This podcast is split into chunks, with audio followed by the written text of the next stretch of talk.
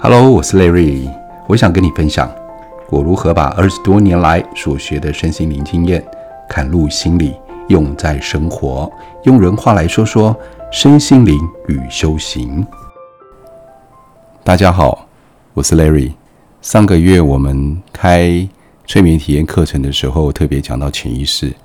潜意识有个部分呢，我们特别提醒的是神经元。神经元是什么呢？就是。我们常常在练习一个动作，练习久了以后就能够熟能生巧。比如说小时候我们骑脚踏车，刚开始上去的时候一定会左摇右晃的，然后多骑几次以后啊，我们就可以像走路一样的驾轻就熟，也不用担心龙头歪掉，也不用担心后面有没有车子过来，我们全部都能够一气呵成。包括会开车的人一定也是有这种感觉。刚开始的时候，一定会看着两边的后照镜，哦，随时注意看到旁边有没有行人通过，手忙脚乱的，一下又要踩油门，一下又要踩刹车的，还要叫旁边人不要吵，不要担心，我在开车，你不要吓我。再会想到小时候啊，我们学习拿笔或者是筷子的时候，是不是一直被敲手指头，这样拿不对，这样夹不好，用这个方式让我们慢慢的学会。所以很多事情久了以后，重复那个练习，我们就能够越做越轻松，最后就会变成自然反应。很多棒球选手是不是每天都要挥棒好几百次、好几千次？包括篮球员每天都要投篮，一样的意思，就是把每个神经元呐建立得非常牢固，好像他们一碰到球就知道该做什么事情一样的这么牢固。所以我们回过头来想。当我们心里面有一些不好想法、悲观想法的时候，是不是我们长久以来一直用这样的神经元连接的方式，让我们自然而然的有一个悲观的想法？当爸妈说“我就知道你做不到”，一开始可能会赌气说“不行，我做给你看，我要证明你说错了”。后来发现几次没有持之以恒下去，就我好像真的做不到，就如他们所说的。所以每一次做的时候，我就会告诉自己：我真的做不到，我不行，我不可以。不请别人说，自己也证明自己好像真的做不到。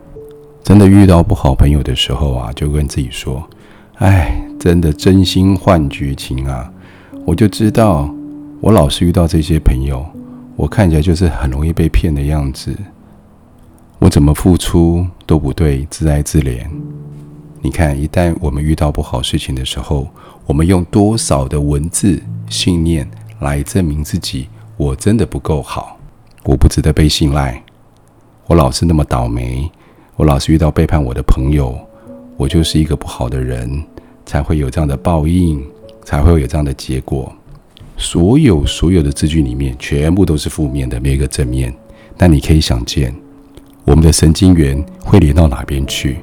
全部都往地狱下面连去啦，全部都往悲观连去啦。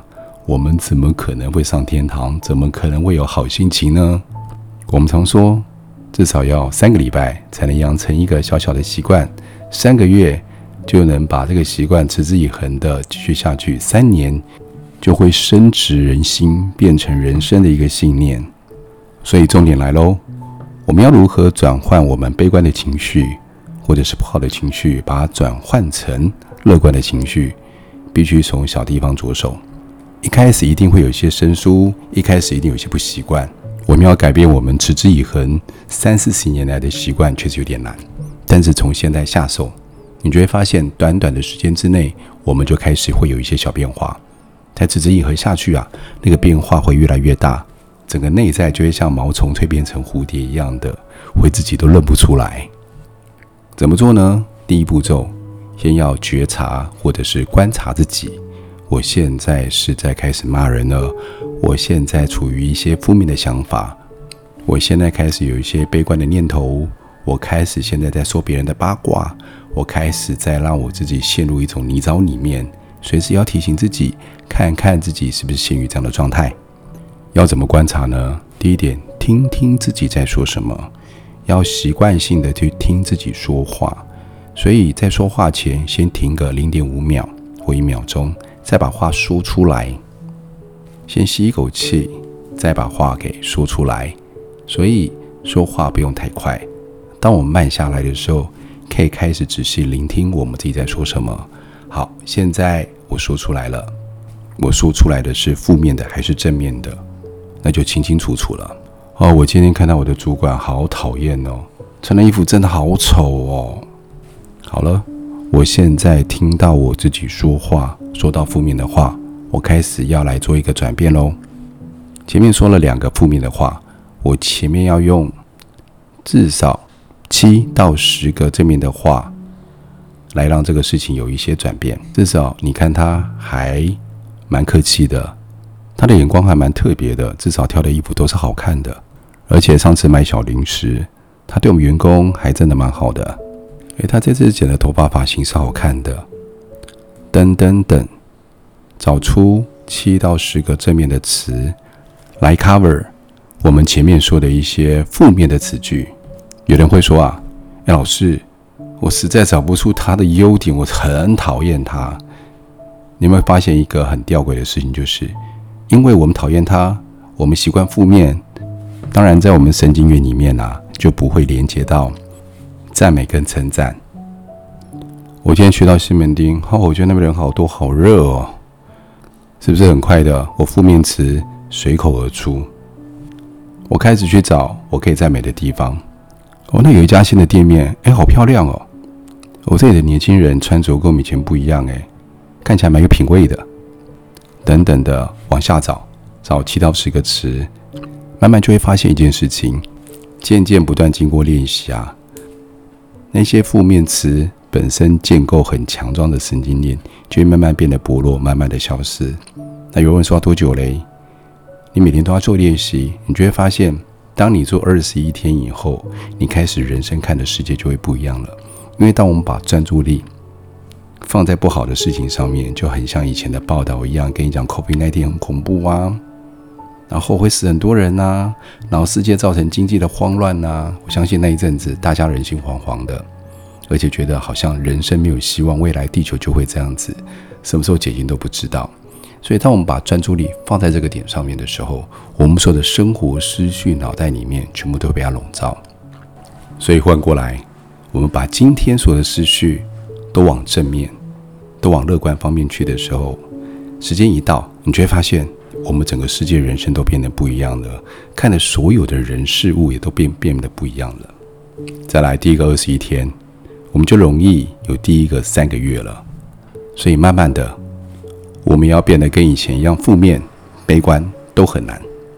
所以有人常说啊，修行里面的大师怎么造成的？大师只是因为他们遇到事情的时候转换的特别快。那这些转换哪来的呢？练习来，不断不断的练习来的。一天负面也是这样过，一天正面也是这样过，那为什么不换个方式来过呢？